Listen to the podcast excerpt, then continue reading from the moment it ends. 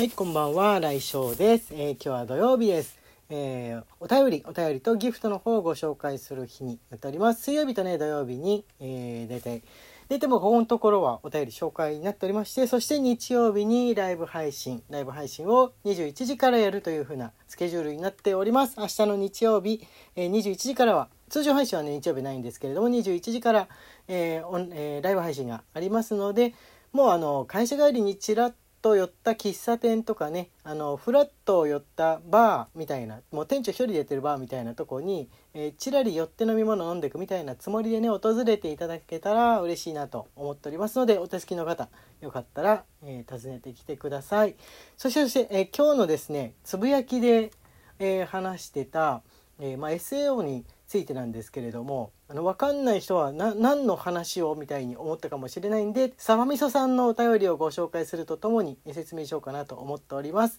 えー、サバみそさんからえ睡眠の秋一いただいております。サバみそさんありがとうございます。えこんにちは。今日は VR MMORPG ソードアートオンラインのサービス開始日だそうです。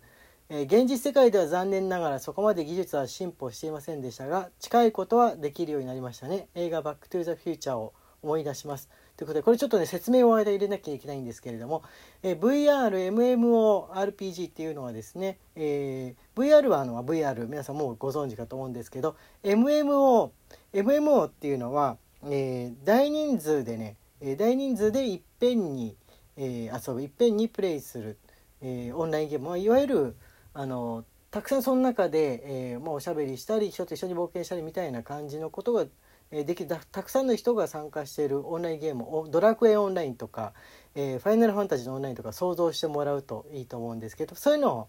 えーそういうのを MMORPG ですね。MMO の RPG というわけですが RPG じゃないやつもあるんですね。その RPG 型じゃないものです。なんかその何て言うんでしょう。戦い合い、えーお互い、えー殺し合い倒し合いみたいな感じの、えーを目的としたものもあるんで、えー RPG ベースとなってるものが MMORPG っていう風なわけなんですがソードアートオンラインっていうのは、えーそういった世界観を、えー元にして、えー書かれた、えー物語なんですね。えー2002年調べてみたらね2002年に、えーオンライン上で発表してから、えーまあこうアニメ化になったりとかこう大ヒット、えーしてっていう風な作品なんですけど2002年の時点ではまだ、えーまあ、そうやって大人数が、えー VR を使って仮想空間で、えー誰かと一緒に冒険したり、えー友達だったりみたいなのってのはまだ未来の話だったわけなんですよね。えーですのでそのソーダートオンラインの、えー設定自体が近未来を、えー舞台として2022年2022年をあの舞台となってたわけですんで、えそれの、えーフェイク記事、まあ、わざと本当にあったらみたいなのをね推定して作ったフェイク記事。で、えー10月31日に、えーソードアートオンラインの正式サービスが、えーあじゃあ11月6日13時よりスタートしましたという記事をですね電撃オンラインが出してるんですけれどもフィクションの記事となりましてちゃんとちゃんと注意書きはあるんですが部分抜粋してみた、えー人とかあのソードアートオンライン知らない世代の人とか本気で信じちゃってびっくりするかもみたいな内容なんですけれどもね。あのこう読んでいくとですね、えそこの中で死亡事故などがあの参加している方の死亡事故などが、えー見られておりますので、えーまあ、この取り付いて器器具みたいなのをつけてそこに入るわけなんですけれどもあのそのオンライン状態になるわけなんですけど、えー脳波に影響を与えますので無理やり、えー外すなどのことはおやめくださいみたいな恐ろしげな 記事が書いてあるんで、えー最後の方で決めた人はギョギョっていう風になるかもしれないんですけれどもね。まあそういった感じでですね、えー未来未来の出来事というつもりで、えー書かれた、えーまあえーサイバーパンクに含まれるのかな？ジャンル的にはねサイバーパンクに含まれるんでしょうね。もうそこでいうサイバーパンクの、えー時が設定されてる年20 2022年っていうのは今年になっちゃったっていうのは驚きの 驚きの事実っていう感じなんですけどサバミソさんのお便り続きを読ませていただこうかと思います。えーバックフュートゥザフューチャーを思い出します。しかし、えー実際に、えー技術的に可能になったとしても実装はかなり難しいと思いますよね。現代の MMO でも、えリアルの生活に支障をきたすぐらいなわけですから、えフルダイブあの全部体ごとあそこの世界に入りきっちゃってっていうフルダイブです。で飲食どころか生理現象もそっちのけでやってたらそれはもうお部屋が大変なことに。しかし、えー、ちなみに懐かしのドットハックは2010年の話。鉄腕アトムは2003年。で2001年に宇宙の旅は実現しておらずしかし技術は確実に妄想に追いつく勢いですね。とのことでございます。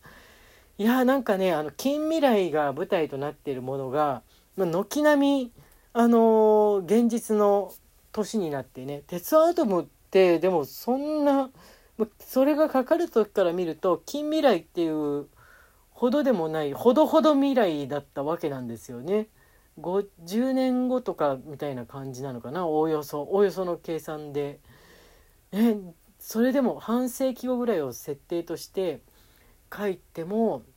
まあ、やっぱりさすがにそこまではならずみたいになるけどものによっては近い感じのものはその SF の世界で書かれていた2000何十年代みたいなものに使われてそうなものっていうのは実装化されていってますし、まあ、こうやってねあの個人がですよお家でラジオを配信してそれを各自好きな媒体であの電話で聞いてもよし、えー、パソコンで聞いてもよしみたいな事実自体が考えてみればもうこの「ソードアートオンライン」が書かれ始めた2002年の時から見ても未来社会っていう感じですよね。自分も2002年の時にはねまさかあのウェブラジオウェブラジオを毎日やっている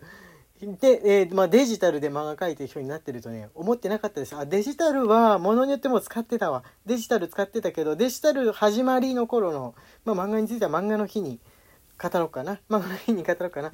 2022年 じゃ間違えた。2002年。2002年って、そのソーダアートオンラインの書かれた年って何やってただろうって思ったら、性別が変わっちゃって困って 性別が変わっちゃって困ってたな、俺っていうことを思い出すと、もうそんなに時が経つんですね。そんなに時は経つんですねと言いながらもえそれぐらいしか経ってないの？まだ性別が変わってどうしようどうしようって言ってる？どうしようどうしようの気分はまだ今も続いてるところがあるんですが未だにどうしようと思うことが、えー、まま出てくるんですけれどもあのー、もう20年つったらね今だからもう今度卒業する代の2年生の生徒とかが生まれた年なんだと思うと教えてる生徒がもう生まれた時出産された時に自分性別が変わっちゃってどうしようなってたんだなって思うとこの子の人生の中ではあの俺は男として暮らしてんだって思うとなんかあれだな 感慨深いっていう感じがありますかね。あの大人の世代の人だと例えば40代とかの人にあってもあでも例えば自分とね話した時にあでも自分の子供の頃はまだ新井先生は女性として暮らしてたんだよなみたいに思われてんだろうなっていう節はねあるんですよ。思ってんだろうなって。その歴史を振り返ってみても30代の人とかでもそのその人のその子供の頃すごくちっちゃい頃の記憶に抵触すると、えー、自分がこの女性女性として暮らして女性としての感性を持ってえー、生きてた時20代の時の記憶になっていくわけなんですよね。あああのゲームどうしたっけな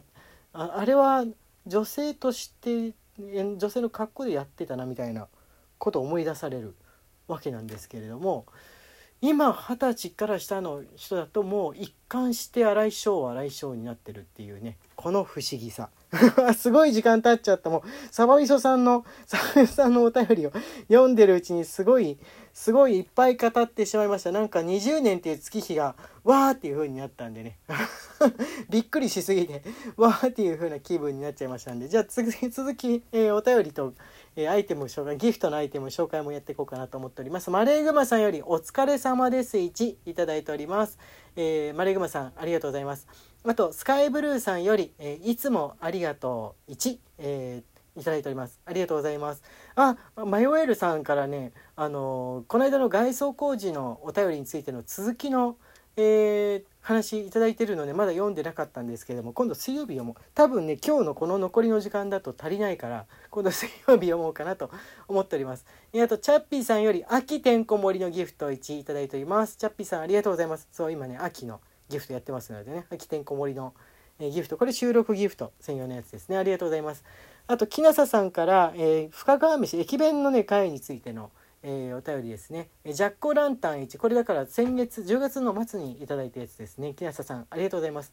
深川飯って元はご飯に味噌汁をかけたものだったんでしょうか？えー、11月3日のオープンキャンパスに娘と一緒に行く予定なんで、東京駅で探して食べてみようと思います。とのことなんですけど、え、味噌汁かけたものなのかな？どうなんだろう？深川飯の由来とかわかんないんですけれども、あの貝がね、貝、あの煮しめたご飯に貝が入ってるやつ。いや東京にねまた多分あの実家に母がね退院してくるからあの今月末か、えー、来月頭あたりに、まあ、実家に帰った時にでも、えー、深川飯弁当リニューアルした味噌味の深川飯弁当に食べてみようかなと思っております。はいあのあとねあのご飯関係のお便りサバニソさんからもう一つ頂いてるんですけど火曜日ご飯の日に読もうかなとか思ったんですけれどもあのまた新しい食べ物のテーマがきっと来ると思うからこれもこれで水曜日に読ませていただこうかなというふうに思いました。ごっちゃになっちゃいますからね。はい、えー、あとアロハガールさんより食欲の秋一、えー、睡眠の秋一、芸術の秋一、読書の秋一秋コンプリートをいただいております。アロハガールさんありがとうございます。はい、えって言ってるしね、時間がやってまいりました。えー、明日のライブ配信、ぜひぜひ皆さん、えー、お顔出してください。えー、新井翔の、今日はお便りトークですね。え、つぶやきトーク、今日はこれまで。どうもありがとうございました。